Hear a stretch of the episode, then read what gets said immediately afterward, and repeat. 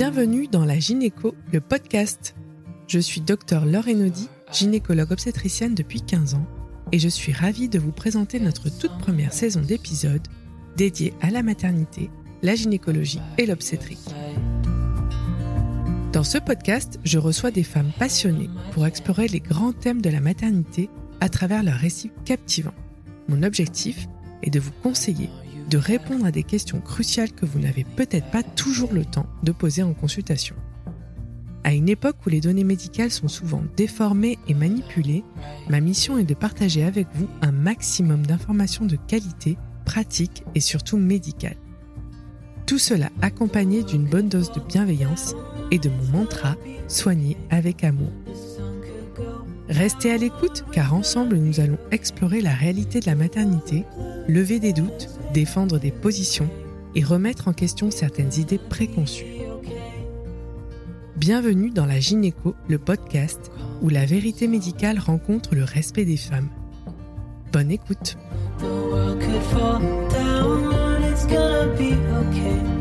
Bonjour à tous et bienvenue dans un nouvel épisode de la Gynéco où nous reprenons le parcours extraordinaire de Natacha.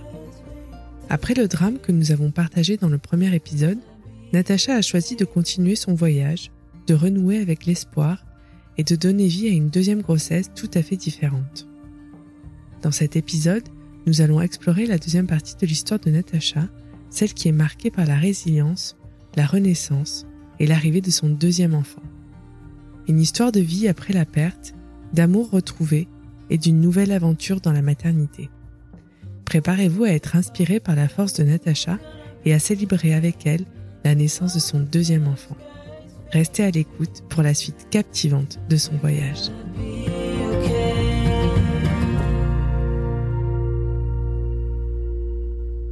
Et tu es OK pour qu'on enchaîne sur la deuxième bien grossesse Bien sûr, À quel moment, du coup, tu, toi, Renaud, vous êtes senti prêt à, à repartir sur une nouvelle aventure De suite. Tout de suite. Tout de suite. Je t'ai pas posé la question, mais l'équipe que tu avais euh, pour la grossesse de Milan, est-ce qu'elle t'a suivi par la suite? Oui. Alors, euh, quand on a revu, euh, donc on a eu le rendez-vous psychologue très rapidement et on a eu le rendez-vous avec la gynécologue très rapidement aussi, qu'on ne connaissait pas parce que c'était la gynécologue de garde ce jour-là, elle n'avait pas du tout suivi ma grossesse. Et du coup, ce rendez-vous, ben, en fait, il nous a permis de comprendre beaucoup de choses parce qu'on a pris le temps de nous expliquer le déroulé de, l'accouchement, le déroulé de la césarienne, le déroulé bah, des soins qui ont été procurés à Milan, etc. Donc ça nous a permis de comprendre plein de choses. Euh, ça nous a permis euh, bah, aussi bah, d'avancer en fait, parce que ça pouvait répondre ou non à certaines de nos questions, mais au moins on avait euh, ces informations-là en fait.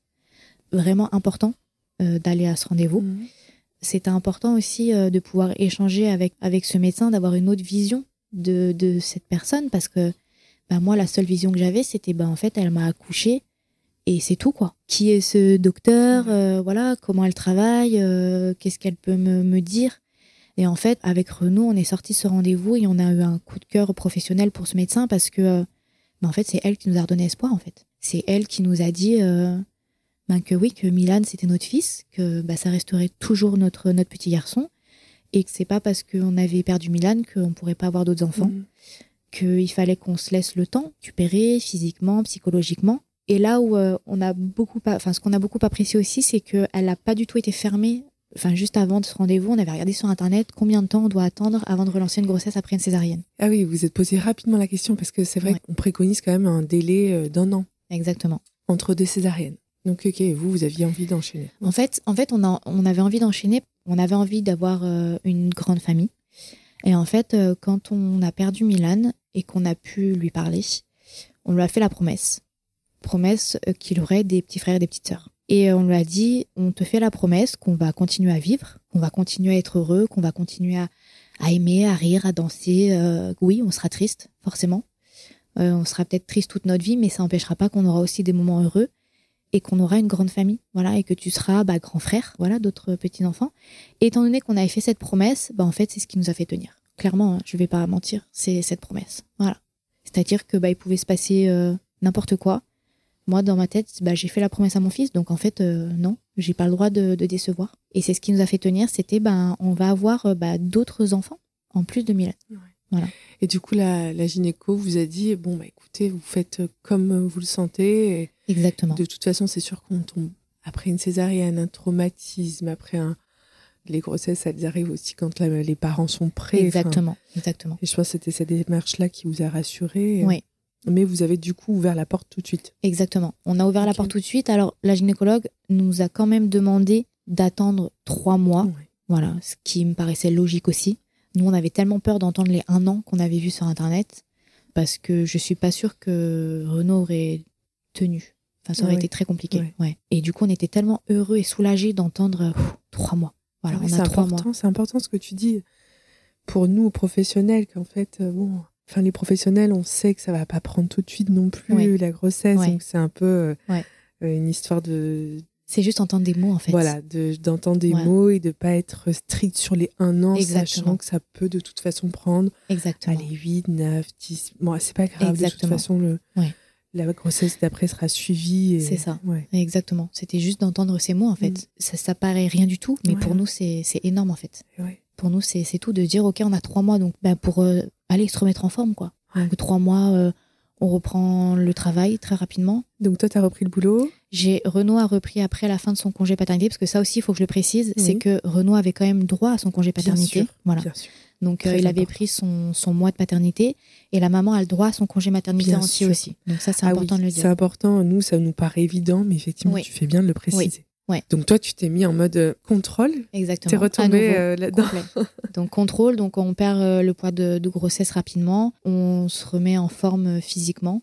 Ok, donc est-ce que tu as fait de la rééducation abdominale? Exactement, j'ai fait ma rééducation, donc périnée abdos, périnée également, parce qu'il faut savoir que même avec une césarienne, ben, ça peut être important aussi. Bien sûr. Donc avec ma sage-femme libérale qui est super aussi, qui nous a énormément aidé. Donc j'ai fait la rééducation et tout ça, c'était dans l'optique, je me remets d'aplomb Complètement. pour euh, être nickel pour la prochaine grossesse. Exactement. Et ta cicatrice, comment elle était euh Alors, ma cicatrice, parlons-en. Euh, ça a été une grande étape aussi parce que ma cicatrice, j'ai fait ce qu'on appelle une kéloïde au niveau de ma cicatrice. C'est une cicatrice qui est très dure, bourgeonnante c'est très inesthétique euh, en Exactement. plus. Ouais. En plus d'inesthétique, c'est qu'elle me faisait mal tout le temps. Te faisait mal. Voilà. Ah tout le temps, tout le temps. Donc à la fois, c'était contraignant parce que de par mon métier, euh, ben j'avais tout le temps mal. Ah oui. Et à la fois, ben en fait, ben non, ça me rappelle que ben Milan, euh, il est bien réel en fait. Voilà. Il est sorti par là et. Ça te rappelait vraiment tout le temps à cette naissance à, à, Milan. Oui. C'était plutôt accepté ou tu as, mis en place plein de choses pour cette cicatrice. Alors pour cette cicatrice, très rapidement, j'ai euh, fait des massages par euh, une amie qui est, qui est kiné. On a massé très rapidement. Ouais. Parce que pareil, toujours dans l'optique de ben voilà tout ce qu'on pourra faire en fait bah, pour derrière relancer une grossesse le plus sereinement possible quoi. Oui, c'était pas pour la faire disparaître cette cicatrice, c'était vraiment pour que tu sois euh, au top quoi. Exactement. D'accord. Donc on l'a massé de suite et malgré tout ça, qui s'est quand même développé, mais parce que je pense qu'il y avait tout un contexte aussi étant donné que j'ai forcé très rapidement dessus, que j'ai repris le travail au bout de un mois. Oui, et puis on, a envie aussi de penser que cette euh, cicatrice est devenue kéloïde euh, parce que c'était bien sûr. important qu'elle reste là et tu n'avais pas envie d'oublier. Quoi. Ouais, ouais. Et tu n'oublieras jamais de toute façon. Mais... Ouais, ça c'est sûr. Important de, de, de, pouvoir en prendre soin parce que bah, c'est quelque chose qu'on va garder toute sa vie il y a l'aspect effectivement esthétique, mais voilà, ne pas avoir mal à ses cicatrices, pouvoir euh, être libre de, de, ses mouvements, de voilà, c'est important aussi. Bien sûr. Donc toi, tu as fait massage kiné pour euh, la cicatrice de Milan. Exactement. Ok. Ouais. Donc le but, c'était voilà de, de, se remettre au top pour relancer une grossesse euh, derrière et toujours partir dans le contrôle, aller à nouveau, on retélécharge cette application, on revoit le cycle, machin. Et, là, c'était cette porte ouverte, ça, ça vous apportait énormément de d'amour, de ça vous a aidé à traverser le deuil? Ouais, c'est ce qui nous faisait tenir. En fait, c'est ce qui permettait qu'on se levait le matin, qu'on allait travailler. On était en mode robot en fait. Ah ouais, ça a été l'optique d'un nouvel enfant. Exactement. Qui, qui a été la ressource principale chez vous. Exactement, complètement. C'était la, c'était notre seul objectif. Mm. Je dis ça et en même temps, on a fait plein de choses. On a acheté un appartement. Vous êtes mis en mode projet en plus. Ouais. On a revoyagé, on est parti à Milan. Ouais. Ah oui, et c'était voulu euh, d'aller euh, à Milan euh? En fait, à la base, pas du tout. On devait partir en Pologne et puis au final, ben ça s'est pas fait. Et il a dit ok, ben en fait, on part à Milan. Donc c'était le cadeau de nos 30 ans. Trop beau. Voilà, on est parti à Milan. Vous avez pris plein de photos du panneau Milan ou Ouais, non, ouais, on a. Et puis, ce qui est fou aussi, c'est qu'on est, on voit des signes partout, quoi. Ah ouais. On voit des, des, des- pff, partout. On se dit, mais ça, c'est Milan, en fait. C'est euh, plein, plein de choses. euh. Et puis, pas que nous, la famille aussi. Voilà, on voit des signes partout. Voilà, on se dit, mais ça, c'est, forcément Milan. Alors qu'avant, on croit pas du tout à ce genre de signes. Pff, on se dit, mais. Et puis, voilà, c'est comme quoi, hein, on, on change. on- Dès qu'on pouvait, on voyait des signes partout. Ça, c'est Milan qui, qui nous dit, qui nous envoie, qui. Voilà, il est là, quoi. Il était tout le temps avec nous. Ouais. Et, et- et- à ce moment-là, on se met en, en mode euh, robot parce qu'il faut tenir, parce que parce qu'on a fait une promesse. Voilà, dans notre tête, c'est ça. On a fait une promesse, donc non, on reste pas dans son lit, on on part pas en dépression, on met tout en place pour euh, essayer d'aller mieux. Alors c'est un long parcours, hein. C'est, je dis pas que c'est facile, c'est très difficile même. Il y a eu des moments plus difficiles que d'autres, mais en même temps, on s'interdit pas de rigoler. On s'interdit pas de voir des amis si on a envie. C'est vivre en fait. Est-ce que tu as pris contact avec des associations? Est-ce que sur les réseaux sociaux, tu as trouvé Voilà. du soutien? J'ai pas pris contact avec le- les associations. Entre temps, justement, bah, j'ai euh, mon ami bah, qui avait vécu ça quelques Oui. mois avant moi, qui m'a dit regarde sur les réseaux, tu trouves énormément de choses. Et là aussi, j'ai été étonnée. On connaît pas tout ce monde-là, et en fait, ben il y a énormément de comptes Instagram, et ça m'a aidé, mais d'une manière vraiment, on se rend pas compte. Sur le deuil périnatal, que ce soit des, des personnes qui ont vécu également un deuil périnatal, ça peut être euh, des soignants, Oui. des sages-femmes, euh, des, des sophrologues, enfin bref, on trouve un univers en fait sur... euh, Tu me donneras les, les oui, noms bien des sûr. comptes et je mettrai à la suite de l'épisode. Bien sûr. Ça aide énormément parce que, ben voilà, encore ce, ce système de témoignage, Mm. famille, de, de soignants, ben ça nous aide en fait. Pas la seule à ressentir ça en fait. Mm. Je suis pas la seule à penser ça. C'est normal. C'est-à-dire que bah, au début, on n'accepte pas. On, on se dit, euh, bah non, tu n'as pas le droit de, de penser de telle ou telle manière. Que voilà, on culpabilise de certaines choses. C'est-à-dire de, bah en fait, moi, euh, à ce moment-là, je voulais plus voir d'enfants. Je voulais plus voir de femmes enceintes. Première semaine, je me suis forcée parce qu'en fait, autour de moi, il y avait que des femmes enceintes, forcément. Milan, en fait, était le premier d'une longue série. Ensuite, dans notre entourage, que ce soit les amis ou la famille. Qu'au début, je me suis forcée. Oui, parce qu'on t'a annoncé plein de naissances, du coup, par la suite. Exactement. euh, ouais. ouais. Ça aussi, ça a été des épreuves. Et ouais. Et au début, on se force, et puis après, on fait bah non, en fait, pourquoi je me force? Après, on accepte, euh, on culpabilise. Au premier temps, on dit bah non, j'ai pas envie euh, d'être confronté à ça parce que c'est trop dur. Et après, on accepte. Voilà. On, on change, en fait. On, bah, de toute façon, on est changé à tout jamais. Oui. Et tu as réussi à communiquer avec euh, votre entourage en disant bah, Moi, c'est trop dur de Complètement. venir, euh, Complètement. je viendrai plus tard, peut-être. Et ça, c'est ce que, et c'est ce que je conseille aussi aux, aux- aux mamans et aux papas de faire ça. C'est-à-dire que vous avez le, bien sûr, le droit, c'est légitime de ressentir ça. Ouais. Mais moi, ce que je vous conseille, c'est dites-le, en fait. Dites-le parce que les gens comprennent. Ouais. Les gens entendent et comprennent, bien sûr. Ils se disent, mais bien sûr, en fait. Ils se vexent pas, et puis même s'ils devaient se vexer, bah, on s'en fout. Voilà. Moi, c'était un peu ma, ma réaction. C'était, Ouais. ben, voilà, si ça vous va pas, bah, c'est pareil, mais de toute façon, les gens comprennent. N'y a pas de souci. Mais le fait de verbaliser, le fait de le dire, les gens, ils entendent et ils comprennent. Et ça aussi, au début, ça a été euh, compliqué parce que vous êtes confronté aussi euh, les maladresses. Ouais. Et ce qu'on a pu entendre, ça, c'est des coups de poignard, en fait. Tous les jours, euh, forcément, les gens ne sont pas confrontés à ce genre de situation, donc on peut même pas leur en vouloir. Et en fait, ça tombe à côté, quoi. Voilà. Ça Et à chaque mal, fois, hein. ça tombe à côté. la voisine qui dit, ben, euh, oh, mais ça ira parce que vous l'avez pas connu. Ou, euh, ouais, voilà, ce genre de choses. euh, ou, euh, oh, bah, ça aurait pu être plus grave. euh, il aurait pu partir, quand il- quand- voilà, à deux ans. Ou, voilà. Ok, ouais. Ou au contraire, bah, des gens qui vont dire, en parlant d'une femme qui a perdu son bébé in utero, bah, toi, c'est plus grave parce que c'est à l'accouchement. Voilà, ce qu'il faut dire aux gens, c'est qu'il n'y a pas de hiérarchie dans la douleur. On classe pas les types de douleurs, il n'y a, pas de- il a pas une échelle de la douleur, en fait. On a mal, c'est tout. Peu importe ce qui s'est passé. Ta grossesse, Je suis retombée enceinte. euh, combien de temps après Alors, je suis retombée enceinte donc en mai 2022, donc euh, six mois après, euh, la naissance de six Milan. mois après la naissance de Milan. Très bien. Donc ce qui est assez rapide. Oui. Bah, en fait, je suis tombée enceinte une semaine après le voyage à Milan. Donc encore une fois, on se dit ben voilà, c'est c'est ce qu'on attendait. Donc je retombe enceinte en mai 2022. Je, je fais le test de grossesse en n'y croyant pas plus que ça parce que je me dis bon bah de toute façon mon cycle d'avant faisait 50 jours donc bon on va quand même en faire un. Et puis entre deux patients d'ailleurs, Euh, je descends à la pharmacie en bas, je vais acheter un test, je, je vais aux toilettes et puis là trois secondes après euh, la croix quoi. Donc euh, là euh, panique à bord. Ah oui. Panique à bord de un mélange d'excitation, un mélange de peur forcément, de peur, de Ouais. peur parce là, que là, tu rentrais dans quelque chose de moins naïf. Exactement. ouais. Ouais, parce qu'en fait, toute cette innocence qu'on peut avoir, qui, qui, est autour de la maternité, Mhm. qui est beau, qui, euh, bah, tout est rose, tout Bah est beau, tout est parfait, bah, en fait, ça n'existe plus. Et oui.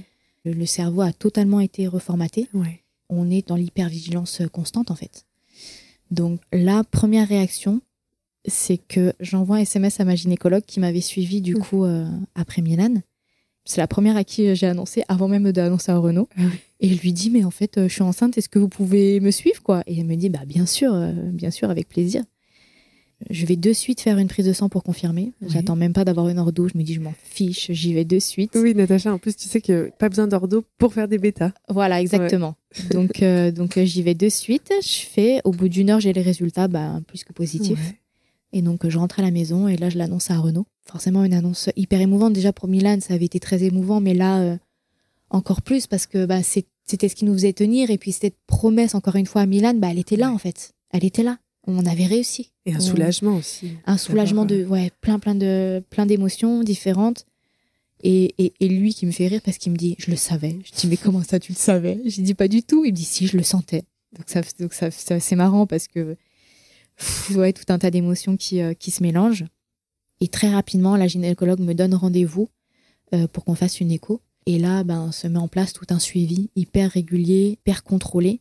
Et euh, bah, c'est ce qu'on attend, en fait. Ouais, c'est ce que vous vouliez. Exactement.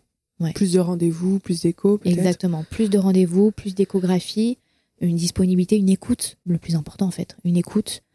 Euh, parce que ben, quand on se relance dans une grossesse après un deuil périnatal, forcément, il y a énormément de doutes, il y a énormément de peur, d'angoisse pour le, la moindre chose. Alors c'est vrai qu'on n'a pas abordé ça, mais la cause du décès de Milan n'a pas été. euh, Non. Rien n'a été retrouvé ni sur euh, le placenta, parce que souvent, bah, on envoie bien sûr euh, le placenta en analyse, ni sur euh, l'aspect en réanimation. On, a, on en a conclu à une cause qui était inévitable, certainement liée à, à la naissance, comme tu Exactement. dis, mais, mais qui n'aurait pas dû arriver sur un enfant peut-être. Voilà, euh, exactement. On n'a pas retrouvé de, de, de cause. Alors après, euh, on nous avait demandé quand même si on voulait procéder à une autopsie. D'accord. sur Milan. Ça, c'était le chef du service euh, de réanimation pédiatrique de l'hôpital Nord qui était venu me voir en, en chambre pour bien m'expliquer et me poser la question. Oui.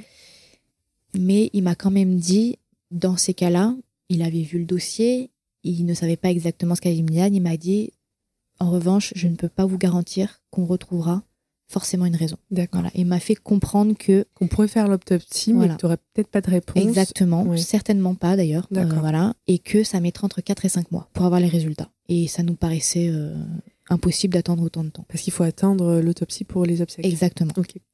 Parce que c'est vrai que là, tu- on soulève un point, c'est que le suivi de la deuxième grossesse, il, il dépend aussi de comment s'est passée la grossesse euh, précédente. euh, et puis, si on avait des causes euh, du décès, là, il n'y en avait pas. Oui. C'était euh, un accident, on va Exactement. dire, hein, comme ça. Ouais. Et du coup, euh, tu as pu bénéficier quand même d'un suivi euh, régulier, adapté à votre Exactement. situation. Donc ça, vos, vos ressources, vous les aviez déjà en place, en Exactement. fait. Et la psychologue, et l'équipe gynéco, sage-femme. Exactement. Tu as remis en place tous tes leviers. Exactement. Ouais. Tout a été mis en place pour vivre une, une grossesse la plus sereine possible. Ouais. Et tu as Si arrêté de travailler parce que du coup, tu étais en relation avec des femmes enceintes. Voilà. Alors j'ai arrêté de travailler euh, très rapidement. Déjà parce que j'étais dans l'hypervigilance, donc après chaque consultation, j'allais aux toilettes pour voir si j'avais pas des saignements. Ah oui. Voilà.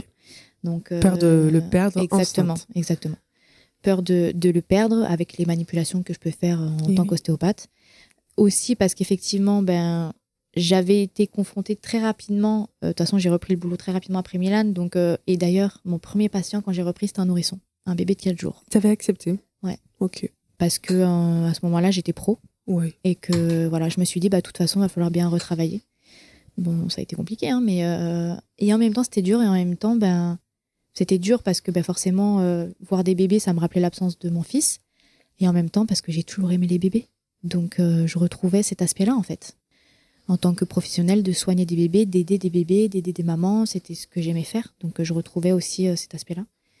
Donc, j'ai arrêté euh, de travailler parce que ben, physiquement, c'était compliqué, et aussi, effectivement, psychologiquement, quand on est soi-même déjà dans cette hyper- hypervigilance, j'étais plus capable de prendre euh, soin de mes patients. J'avais besoin de me prendre soin de moi et plus prendre soin de l'autre. Ça paraît évident, hein, Ouais. c'est sûr. Et cette grossesse, elle s'est passée comment alors? Cette grossesse, elle s'est très bien passée. Encore une fois, c'est une chance parce que, parce que je sais à quel point ça peut être compliqué de tomber enceinte. Pour mes deux grossesses, je réalisais la chance que j'avais, même pour Lino.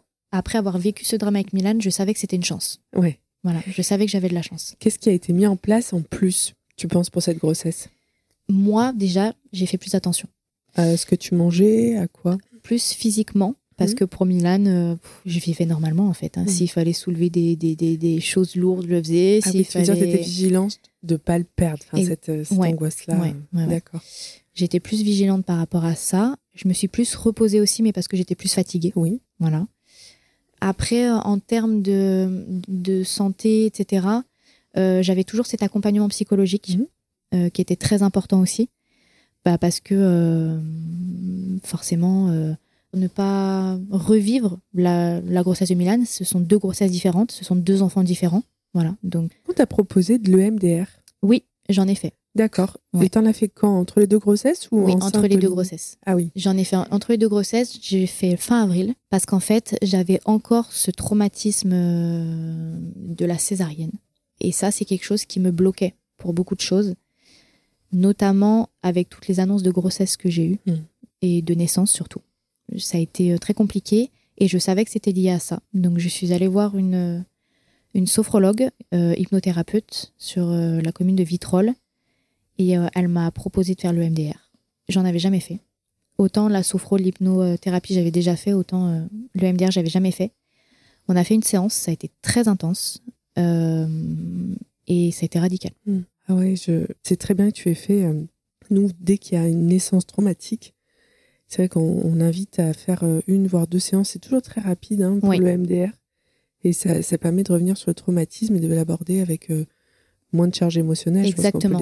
Exactement. C'est ça le, but en fait, c'est d'être, euh, d'être euh, quand on va y repenser, quand on va y confronter, quand ça va faire écho, mhm. qu'on soit plus dans l'émotion, mais qu'on soit dans le dans le rationnel, dans le, dans le factuel. En ça s'est passé, mais on enlève euh, ce, sentiment physique que vous pouvez avoir de tachycardie, de mal-être. Ouais, ouais, exactement. D'accord. J'imagine que là, pour le suivi de la grossesse de Lino, tu as fait tout ce qui était possible. Le test du diabète, une écho, des échos en plus. Exactement, euh, Une écho cœur fœtal peut-être. Oui, euh. exactement. Euh, donc j'avais des rendez-vous au premier trimestre, j'avais des rendez-vous assez fréquemment tous les 15 jours même, mhm. premier trimestre. Parce que ça, ça permet de supporter quoi. Exactement, c'était ça en fait. C'était parce que le premier trimestre, c'est le trimestre qui a été le plus compliqué pour moi parce que je le sentais pas encore. Et donc c'est là où il y a tous les doutes qui s'installent. Donc j'avais rendez-vous tous les 15 jours, on faisait une écho à chaque fois. Donc ça c'était super tous les tests euh, classiques de dépistage pour euh, la trisomie, euh, voilà ce que j'avais fait pour Milan. Donc ça, c'était des choses que je connaissais déjà. À partir du second trimestre, j'ai senti Lino de toute façon très rapidement dans le ventre. On a espacé les rendez-vous à une fois par mois parce que j'étais capable. Mhm. Mais si j'avais voulu plus, j'aurais pu avoir plus de rendez-vous dire le, médecin était à l'écoute et pouvait euh, voilà s'il y avait de toute façon ça a été le cas pendant la grossesse dès que j'avais une question un doute sur un résultat mhm. j'envoyais un SMS et j'avais une réponse de suite donc ça me rassurait euh, mhm. de suite donc effectivement on a fait le test euh, du diabète gestationnel et chose que je n'avais pas faite pour Milan parce que bah, il y avait pas de raison en fait. Oui, tu, tu rentrais pas dans les recommandations. Exactement, je rentrais pas du tout dans les recommandations. Donc là, on, a fait. Euh, j'ai également fait euh, une écho euh, cardiaque par un spécialiste du fœtus. Voilà, du fœtus de Lino. Donc ça, j'ai dû le faire environ à 7 mois de grossesse. Il a compris pourquoi tu venais. Il a compris parce que le médecin avait écrit mhm. du coup un petit courrier. moi, il m'a demandé que je lui explique un petit peu rapidement mon histoire. Et d'ailleurs, il m'a dit qu'il avait été très souvent confronté en tant que médecin aussi à ce genre d'histoire. Et en regardant mon dossier, avec mon histoire, il m'a dit, il m'a dit, je suis sûre à 99% que le cœur de Milan, il avait aucun problème. D'accord. Voilà. Il m'a dit. Et pour ça, ça te rassurait pour. Exactement. Oui ça me rassurait pour Lino. Il m'a dit, avant même de faire l'écho pour Lino, il me dit, je peux vous dire qu'il aura aucun problème. Hmm. Voilà. Donc, moi, c'était tout gagné, quoi. Hmm. Donc, on a fait l'écho. Il m'a dit, mais il est parfait, son cœur. Il m'a dit, euh, c'est un bébé euh, très dynamique. Euh, il est aussi dynamique que sa maman, donc il m'a fait rire. Et encore une fois, j'étais tombée sur un super médecin, quoi. à l'écoute, qui a pris le temps, qui a pris le temps qu'il fallait pour, pour échanger si j'avais des questions. Donc voilà, j'ai eu un suivi vraiment parfait une grossesse également parfaite. Voilà, malgré bah, tout ce, processus de deuil hein, qui était toujours, toujours là. Mais bah, ça nous aidait en fait. à traverser ce deuil. Ça nous aidait parce que ben, on continuait à agrandir notre famille, c'était ce qu'on voulait. Mm. Voilà, c'est, c'est, c'est, je dirais plus facile. Je sais pas si on peut dire plus facile, mais en tout cas, c'était un soleil en fait dans notre vie, malgré toute cette tempête qu'on traversait en fait. Ouais. Et rapidement, est-ce que tu t'es posé la question de la naissance, de comment tu envisageais accoucher euh? Oui, on y a réfléchi très rapidement et le, la gynécologue nous a posé la question assez rapidement aussi, est-ce qu'on y, pensait? Et effectivement, euh, c'était quelque chose forcément qui nous faisait peur. Bah, mhm. c'était voilà l'appréhension la plus totale, hein, clairement, d'aller jusqu'à ce terme, ce terme qui nous faisait peur. Voilà. Et de suite, on a, on s'est même pas posé de questions avec Renaud. De toute façon, on avait des fois même pas besoin de parler parce qu'on voulait les mêmes choses. On a dit non mais en fait, euh, si jamais c'est possible, parce que bien sûr, il faut que les médecins puissent être d'accord et nous, on veut une césarienne programmée. Voilà. On n'est pas capable d'aller jusqu'à ce terme qui nous fait peur. On n'est pas capable de revivre un accouchement euh, qui potentiellement pourrait se terminer euh, en césarienne d'urgence et revivre cette césarienne d'urgence. Pour moi, c'était c'était inconcevable, ouais, impensable. Ce qui ce qui vous faisait du bien, c'était d'avoir quelque chose de programmé, cadré. Oui. Et d'abord, euh, effectivement, tu avais eu une césarienne, donc euh, euh, quand on a déjà eu une césarienne, le, on a deux solutions. Soit on tente un accouchement voix basse si toutes les conditions sont, sont permises. Donc je me permets de rappeler un petit peu les conditions pour tenter un accouchement voix basse. C'est qu'à l'écoute du troisième trimestre, le bébé ne soit pas trop gros et qu'il ait la tête en bas. Et que les suites de la grossesse, le, le médecin obstétricien donne son accord voix basse peut déclencher les utérus cicatriciels, mais ça dépend un petit peu des conditions euh, locales, c'est-à-dire du toucher vaginal, de comment contracte la maman. Mais bien entendu, dans tous les autres euh, cas, et même sur simple demande maternelle et sur simple demande du couple, on peut tout à fait accéder à la demande parentale d'avoir une césarienne programmée quand il y en a déjà eu une pour X ou Y raison. Donc les césariennes programmées, en général, on les programme après 39 semaines, sur demande des pédiatres, parce qu'après 39 semaines, les pédiatres ont moins de petites détresses respiratoires transitoires. Euh, il faut savoir que une césarienne programmée, on sort un bébé de son milieu naturel, on l'extrait alors qu'il n'y a pas eu la préparation hormonale d'une naissance et que la principale, euh, tirer la préoccupation des pédiatres, c'est qu'ils fassent pas de détresse respiratoire transitoire. Donc on nous demande de programmer les césariennes après 39 semaines. Qu'est-ce qui s'est tramé pour vous du coup? L'équipe euh, soignante a été très à l'écoute de notre projet on a, on, a, voilà, on a bien réfléchi. On s'est mis d'accord euh, pour euh, programmer la césarienne à 38 plus 6. Donc on a triché d'un jour. D'un petit, voilà, d'un petit jour, on a triché. Les, équipes euh, ont accepté. Et d'ailleurs, on, les remercie. On se sentait pas capable d'aller plus loin. Voilà. On avait besoin de se préparer pour cette date-là qu'on s'est mis d'accord pour programmer cette césarienne à 38 plus 6. C'est vrai que ça paraît rien hein, ces jours-là, mais c'est des euh, décisions qui sont prises en, staff, donc en réunion avec tous les autres euh, obstétriciens et les pédiatres. Et c'est évident, j'imagine que vu le parcours que vous aviez eu, euh, ça allait être accepté. Et voilà, que vous alliez être attendu ce jour-là par toute l'équipe. Oui, sachant qu'on a fait le choix aussi, je ne l'ai pas dit, de retourner dans la ah même maternité. Ah oui, c'est vrai, c'est important. J'en ai pas parlé, mais euh, on a fait ce choix euh, de retourner, donc la maternité où j'avais accouché de Milan, enfin en grande partie, j'allais dire euh, quasiment parce que c'était ce médecin-là.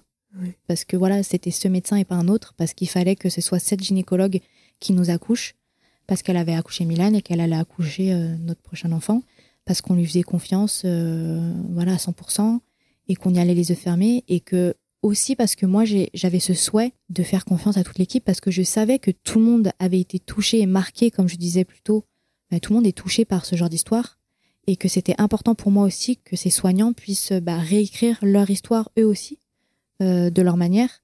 Et c'est, je vais pas dire leur donner une seconde chance parce que c'est pas une seconde chance, mais euh, pouvoir leur donner la possibilité à nouveau bah, de réécrire leur propre histoire avec nous.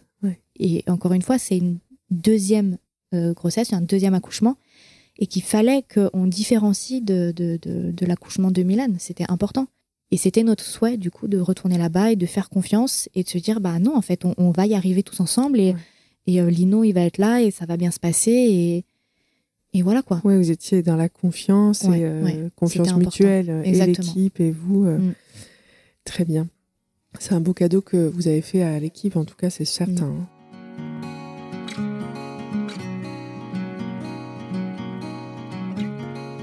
Et ce jour de césarienne programmée alors? C'est euh, souvent je dis à Renaud, je dis euh, j'aimerais trop revivre euh, l'accouchement. Ouais. souvent je lui dis, il me dit mais ça va pas, moi j'ai trois qui marchent, moi je dis ah, j'aimerais trop revivre. Ça s'est très bien passé parce qu'on l'a très bien préparé aussi. Alors raconte-nous comment vous avez préparé cette césarienne programmée? Donc la césarienne programmée, déjà il y a eu toute cette préparation bah, de, avec la gynécologue qui nous a expliqué comment se déroulait déjà une césarienne programmée parce qu'on ne connaissait pas. Nous, on connaissait que la césarienne d'urgence euh, code rouge, donc ce qui est totalement différent. Il faut bien l'expliquer aussi. Hein. Euh, nous, on n'avait que cette expérience-là, donc, euh, donc on ne savait pas ce que, ce que ça allait donner. Donc, donc déjà, de, de, bien être informé comment ça se passe, voilà, de, de, de savoir est-ce qu'on a un projet particulier. Donc, on t'avait proposé un projet de césarienne Exactement. Exactement. Donc, euh, pareil, on savait pas que c'était possible, mhm. un projet de césarienne, mais si, c'est possible. En fonction de, des médecins, ben, qu'est-ce qui peut être accepté ou non. Après, il faut savoir qu'un projet de naissance, ben, ça se passe pas forcément comme on le souhaiterait. Oui, bien sûr. Mais que euh, ben, si les médecins le peuvent, ben, bien sûr qu'ils le feront. Donc, toi, on t'avait proposé musique euh Exactement. On m'a proposé bah, déjà de venir que le matin, oui. même, et pas la veille. Donc ça, c'était vraiment notre souhait, mhm. parce que tant qu'à faire, voilà, autant venir au dernier moment, parce que ça sert à rien d'angoisser voilà, euh, trop tôt. Donc, euh, donc de venir le matin même, de, de pouvoir euh, bah, être en couple, de rester tous les deux le plus possible. soit là avec toi. Exactement. Ça, c'était vraiment important aussi. Le plus longtemps possible, que, que pareil, qu'il soit informé par les soignants, que lui, il reste pas tout seul.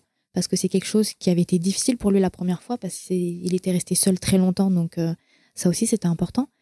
Et puis voilà, de pendant la césarienne, de mettre de la musique, qu'on nous tienne informés, qu'on nous explique euh, où est-ce qu'on en est dans les étapes, euh, qu'est-ce qui se passe. Euh, Toi, c'était vraiment axé sur la communication. Exactement. Ouais. On m'a aussi proposé de baisser le champ au niveau champ opératoire, au niveau de la naissance de Lino.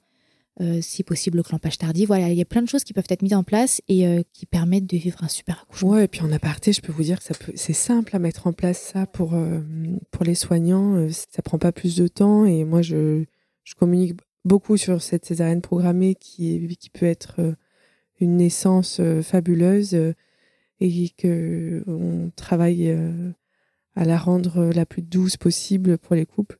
J'imagine que pour vous, ça a dû être encore puissance 1000 de pouvoir rendre le moment magique et surtout que le bébé aille bien. Comment elle s'est passée cette césarienne? La césarienne, euh, ça s'est très bien passé. Pour moi, ça a été parfait. De mon point de vue, vraiment. Euh, euh, voilà, on est arrivé le matin même, on a été pris en charge de suite par la sage-femme qui était de garde à ce moment-là. Enfin, de garde en journée, je ne sais pas comment on dit, mais voilà, qui était de garde. on a de suite mis en place le monito pour vérifier que tout allait bien, pris les informations. Elle nous a expliqué, ben voilà, l'équipe est là, le gynécologue euh, et là, ils vont venir, ben voilà, dès que dès qu'ils seront prêts, vous allez passer environ à telle heure si le bloc euh, est libre, etc. Toujours dans la communication, toujours dans l'information, ce qui était très important pour moi. Et puis très rapidement, en fait, ça va très vite. Voilà, les médecins viennent nous voir, viennent nous voilà, nous dire bonjour. L'anesthésiste est venu aussi euh, avec deux infirmières trop gentilles à se présenter, à, nous prendre en charge. Vraiment, ouais, on, se sent vraiment soutenu, pris en charge. on, est, on est chez nous, quoi. C'est ça. C'est peut-être le petit plus que vous avez eu euh, d'accoucher au même endroit, c'est que toute l'équipe euh, devait être informée de votre venue, euh, que dans le dossier, il y avait certainement, enfin c'est sûr même, il y a tout le déroulé de la, grossesse de Milan. Exactement. Qui ressort et du coup, c'était pas, c'était pas un premier bébé pour l'équipe, c'était un deuxième bébé et un couple qui vient de perdre un, Exactement. un, nouveau-né. Ouais, donc vraiment, ils ont, ils ont tout mis en mmh. place pour qu'on se sente bien en fait. Donc on était en confiance, on était, on y allait, euh, c'est bon, ça y est quoi, on y va, ça, ça va bien se passer. Donc très rapidement, on emmène au bloc, on prépare, il y a de la musique, euh, tout le monde est de bonne humeur, on rigole, on, parle, enfin c'est super quoi. Je suis euh, vraiment heureuse que vous ayez vécu ça. Hein. ah ouais, non mais vraiment, je, vraiment, je le dis à Renaud encore hier, je lui dis, je dis, oh, mais j'aimerais trop revivre ça. Et puis bah, Renaud, on l'habite très rapidement, il me rejoint très rapidement.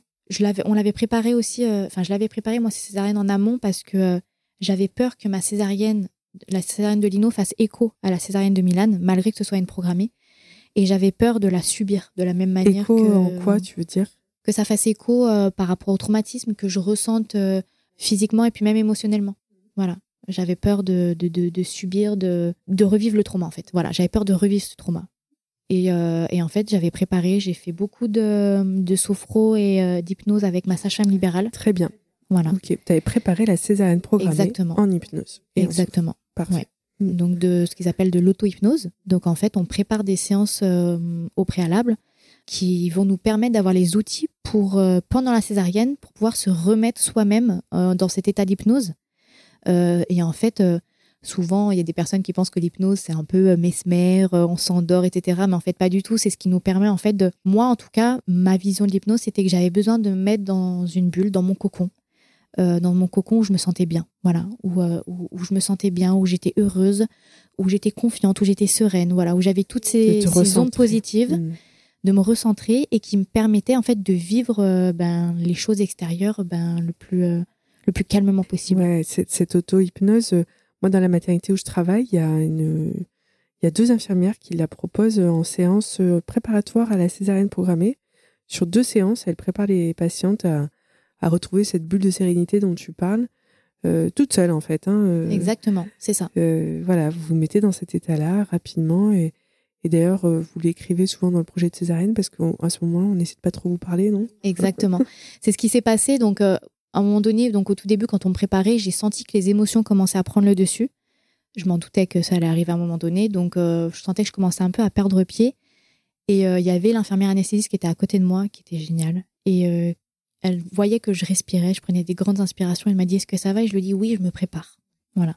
Donc là, elle a compris que j'étais en train de me concentrer pour me mettre dans cet état. ce que j'ai réussi à faire, ça a été compliqué, mais j'ai réussi. Et c'est au même moment où Renaud est rentré, il s'est mis à côté de moi. Donc j'ai dit, ok, c'est bon, je suis prête, on peut y aller. Et très rapidement, euh, la césarienne a débuté. Donc euh, ensuite, euh, ça a été très très vite. Vous avez vu Lino tout de suite? Ouais, très rapidement. Ça, ça a été vraiment très, très rapide. On, on, se rend pas compte parce que pour moi, Milan, vu que j'étais un peu dans un état second, pour moi, ça a duré des heures et des heures.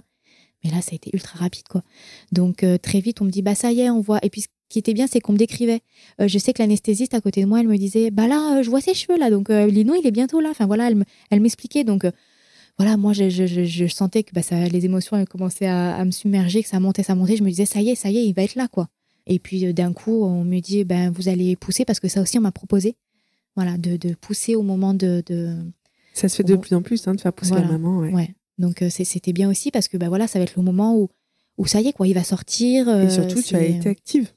Exactement. Ça, c'est vraiment important hein, d'avoir cette sensation aussi. Oui, exactement. Donc, euh, donc euh, voilà, on, a baissé les champs et là, on l'a vu. Et puis euh, là aussi, où je me dis c'est un signe, c'est que très souvent, bah, les Césars programmés, pareil, bébé, bah, il lui faut un petit temps avant de, de pleurer, avant, de, avant de. Voilà. Et puis là, de suite, lui, bah, bam, d'un coup, parce que je me dis, mais il savait en fait qu'on avait besoin de ça. il savait que. Ça veut dire qu'il t'a offert un cri du tonnerre. Voilà, et, et, et, moi, d'entendre ce cri, c'est pareil, c'était, enfin pour nous, je dis moi, mais pour nous, c'était, euh, c'était tellement important de l'entendre ce cri.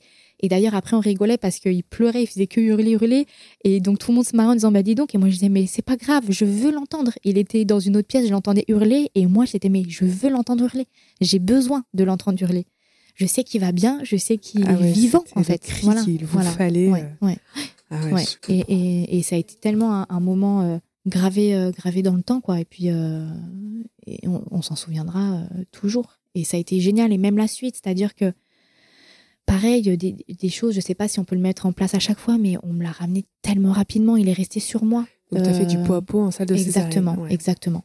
Le, le pot à pot a été mis en place très rapidement en salle de César pendant qu'on était en train de me recoudre, etc. Enfin, c'était c'était un moment euh, avec Renaud à côté, c'est voilà, c'était inoubliable et tellement important dans notre histoire. C'était tellement important qu'on vive ça. C'était euh, guérir euh, voilà toutes ces blessures. C'était euh, pour l'équipe, ça a été aussi de vous offrir cette naissance. ouais. Bien sûr, j'imagine. Tu l'as allaité, Lino? Oui, oui, je, je, je l'ai allaité. C'était un projet qu'on avait pour Milan, déjà, sachant que je me mettais pas du tout la pression. Mais c'était mon souhait. Et du coup, euh, en salle de réveil, et euh, eh ben, on me l'a, voilà, pareil, de toute façon, je suis restée en poids à poids avec lui tout le temps. Voilà, on me l'a plus enlevé, de toute façon, il est resté. Non, il n'y a plus de séparation. Et ce coquin, euh, il a mis du temps parce que à vouloir être, à être intéressé par la tétée, quoi, parce que je crois qu'il était bien en fait. On était sous la couverture chauffante, on était bien, on, voilà, on était ailleurs tous les trois dans notre bulle.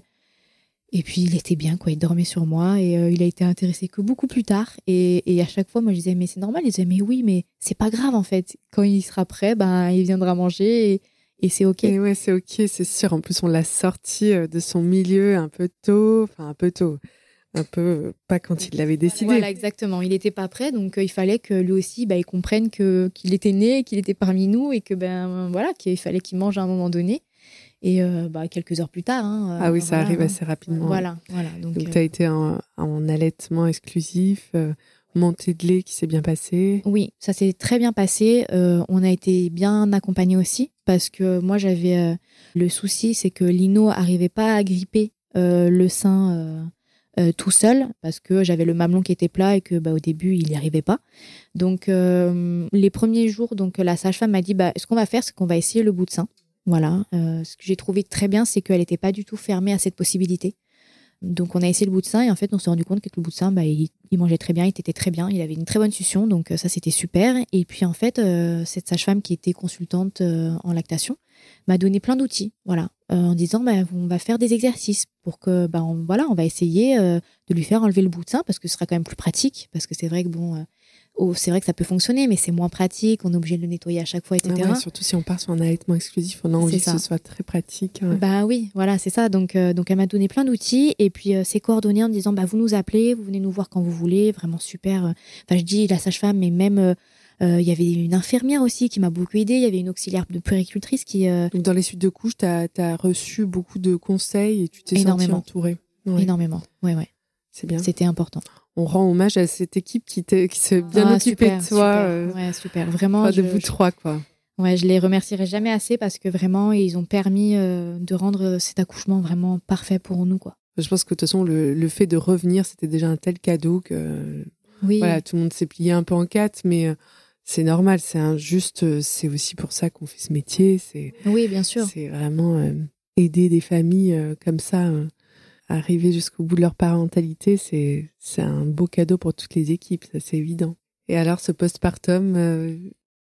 ce postpartum on y est euh, encore hein, vraiment, on est en plein bien dedans sûr. Ah, on est on est en plein dedans. Alors je sais que voilà, y pour beaucoup de mamans effectivement le postpartum peut être difficile, on peut rencontrer euh, voilà plein de difficultés. Moi, j'avais déjà vécu un premier postpartum avec Milan parce que ben, quand on perd un bébé, on vit quand même un postpartum. Et ce qui est difficile, c'est que ben, on n'a pas son bébé, mais on a quand même ben, voilà, tout ce problème du postpartum. Qui avait été euh, difficile, non. J'étais tellement occupée euh, psychologiquement par, par ce processus de deuil que, mine de rien, ben, ce postpartum, je suis presque passée à travers. C'est-à-dire que j'étais dans l'optique de relancer une grossesse, donc je préparais mon corps à accueillir un nouvel enfant plutôt que de remettre d'un accouchement et d'une première grossesse. Voilà, c'est ça. Donc ce postpartum-là, il est totalement différent. Après, moi, j'ai envie de dire, c'est que enfin, voilà, pour moi, c'est que du bonheur. C'est que du bonheur de. Il y, a, il y a eu des difficultés. Je veux dire, euh, l'allaitement, euh, ça a été compliqué. Euh, voilà, certaines fois, parce que bah, des fois, ça fait. Voilà, il y a eu des douleurs. Euh, parce qu'on se pose des questions, parce qu'on va voir un premier pédiatre qui nous dit bah, il n'a pas pris assez de poids, donc là on panique. Au final, on retourne voir la sage-femme qui dit mais si, il a pris son poids, c'est juste la balance qui est différente. Enfin voilà, on se pose plein de questions. Euh, il y a de la fatigue, forcément. Et puis il y a tout cet aspect, euh, quand on a vécu un deuil périnatal et qu'on a un, deuxième enfant, on revit en fait l'absence de son premier garçon. Ça fait remonter énormément de choses euh, c'est vrai que pour beaucoup de personnes, bah, beaucoup de personnes se disent bah c'est bon, ils ont un deuxième enfant, c'est bon quoi, on passe à autre chose quoi. Mais en fait non. Bien sûr, je sais que Milan il est là euh, avec vous, bien Exactement. Ouais. Comment t'as présenté Lino à Milan? Qu'est-ce qui s'est passé? Enfin, vous avez fait. Euh, ouais, en fait, bah, pour le retour à la maison, la première personne, enfin personne, oui, je peux dire mhm. personne, on allait voir Milan. D'accord. de suite. On s'est arrêté au cimetière. Euh, c'était euh, important pour nous parce que bah, c'était voilà notre notre famille quoi. Et, euh, et ça a été hyper émouvant parce que bah, c'était l'objectif qu'on s'était donné et on était fiers de nous. Et on se disait que bah, qu'en fait de, de, là où il est, parce que voilà moi je, je crois je crois à ça, bah, qu'en fait il est fier de, de ce qu'on a fait quoi, de tout ce chemin parcouru, de bah, d'avoir un petit frère voilà qui, qui s'appelle euh, Lino. Et de suite voilà on est allé le voir. Et euh, Milan il fait partie de, de, notre vie il est présent. Et Lino euh, bah, il est au courant qu'il a un grand frère qui est plus là qui est au ciel. Et en grandissant ben voilà il sera au courant. Et c'est ok. Et pour autant Milan il prend pas trop de place dans notre vie. C'est important aussi qu'il n'y ait pas cette relation un peu malsaine. Ou à la tristesse ou ouais bien sûr c'est, on continue à vivre en fait. Voilà. on, ressent qu'il y a énormément de vie, en fait, même dans ton témoignage, c'est la vie et l'amour qui, euh, Exactement. Vous mm. complètement. Donc, euh, ouais, c'est fort et euh, c'est on continue à vivre, on avance. Souvent, les gens disent bah, il faut tourner la page, on tourne pas une page, on continue à écrire en fait une histoire. Oui, c'est encore des phrases qu'on peut entendre et qui sont vraiment dénuées de sens. Est-ce que tu vois encore la psychologue? Alors, je ne la vois plus. Alors, euh, je l'ai vue, elle est venue nous voir à la maternité deux fois pendant notre séjour. Euh, je tiens à dire en dehors de ses heures de travail quand même. Donc, euh, on a vraiment ce lien particulier aussi avec elle. je lui donne des nouvelles récemment parce que bah, elle fait partie de, notre vie, de notre histoire, de la même manière que bah, la sage-femme libérale ou la gynécologue ou bah, toutes les équipes en fait. Et pour nous, c'est très important. Donc, je lui donne des nouvelles. Mais aujourd'hui, je ne la vois plus, mais je sais très bien que sa porte est ouverte, que si jamais j'en ressens le besoin, je peux aller la voir, je peux l'appeler. Aujourd'hui, j'en ressens pas spécialement le besoin. Je, vais bien, je suis heureuse, profite euh, de la maternité, quoi. Et je sais que, oui, des fois, il y a des moments où c'est compliqué, ça va pas, des moments où je suis triste, parce que bah, Milan me manque. Et ça, ça arrive souvent, ce qui est normal, parce que c'est mon fils.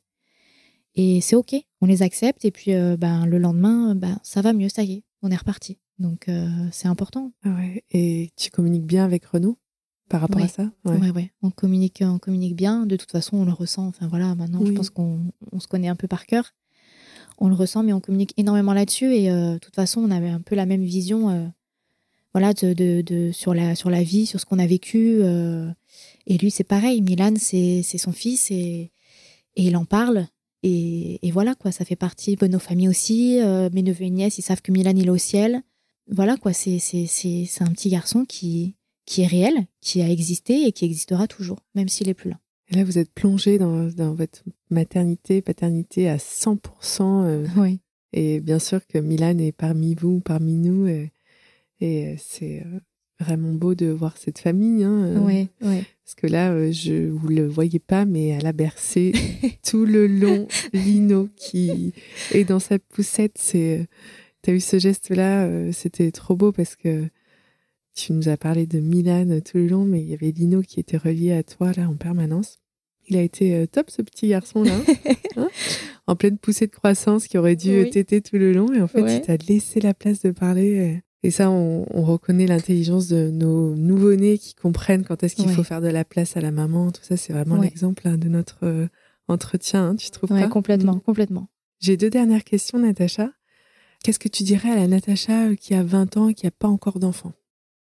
C'est une question qui est, euh, qui est compliquée parce que j'aurais envie de lui dire ben, fais-toi confiance parce que ben la vie, la vie elle, elle est belle, quoi. Et en même temps, d'un autre côté, j'aurais envie de lui dire, ben, prépare-toi, serre les dents parce que ça va pas être facile. Voilà, ça va, ça va pas être facile. Tu vas vivre des choses qui vont être très difficiles. Tu vas vivre l'épreuve la plus difficile de ta vie, mais tu vas y arriver. Voilà, tu vas y arriver parce que parce que t'en es capable et parce que tu seras bien entouré et parce que ben derrière euh, tu vivras euh, à nouveau les plus beaux moments de ta vie et que et que ça ira. Qu'est-ce que tu souhaiterais euh, voir changer en matière de santé de la femme euh, pour les générations à venir. Donc là, tu es un petit garçon, mais bon, ce sera peut-être pour sa femme, ses enfants, peut-être pour une petite fille à venir. Oui. Est-ce que tu as des idées? Moi, concernant le, c'est vrai, concernant le système de santé, euh, c'est vrai qu'il y a énormément de, choses à, dire et à redire. C'est vrai qu'on voudrait mettre euh, en place tellement de choses.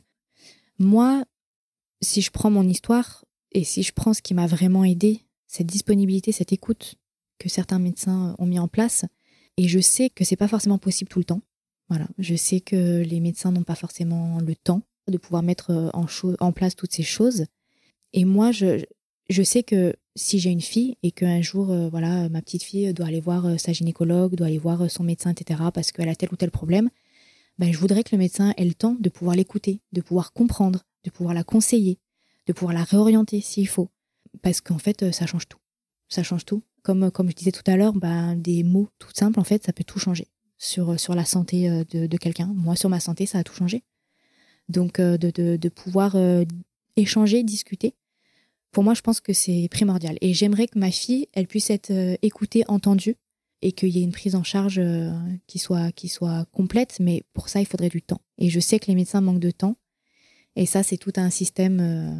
Ah bah oui, je te rejoins sur cette, cette notion du temps long qu'on a, dont on a besoin et, et qu'on nous supprime, nous, en étant soignants. Et j'avoue que je prends cette pause euh, pour enregistrer des entretiens parce que j'ai besoin, moi aussi, en tant que professionnel, d'avoir ce temps long avec des femmes, euh, que ce soit des, mes patientes ou autres. Et c'est euh, c'est tellement important. Ouais. Mais écoute, Natacha, je te remercie infiniment. Je suis extrêmement touchée que tu nous aies confié ton histoire, votre histoire. Je te trouve remarquablement forte, c'est gentil. Remarquablement euh, mature. Tu mets des mots sur des situations qui nous paraissent, euh, nous qui n'avons pas traversé cette épreuve, impossibles impossible pour mettre des mots. Hein. Ouais. Et j'espère, euh, enfin, je suis sûre que ton témoignage aidera d'autres couples. J'espère, j'espère. Mm, bien sûr qu'on espère que ça ne se reproduira jamais, en fait, mais c'est statistique, malheureusement, il y a toujours la vie est faite d'accidents aussi et euh, de savoir que ça peut se passer, c'est possible. Euh, l'ignorer, c'est ok aussi. Et puis, euh, quand on est touché de loin ou de près, de pouvoir écouter un couple, un témoignage. là, on a de la chance d'avoir une belle Natacha avec un beau bébé dans sa poussette, mais donc un témoignage très positif mais voilà, il faut euh, entendre et, euh, et, puis tout ce que tu nous as témoigné aussi sur les petites euh, boulettes que peuvent faire notre entourage aussi. Oui, oui.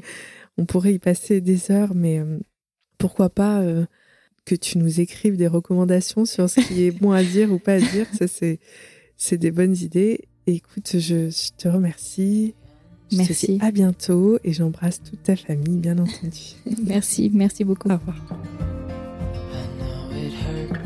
Merci de nous avoir écoutés. Si cet épisode vous a plu, n'hésitez pas à laisser 5 étoiles ou un petit commentaire sur Apple Podcast. Si vous aussi vous souhaitez me raconter votre histoire, n'hésitez pas à m'envoyer un message sur Instagram. À très vite.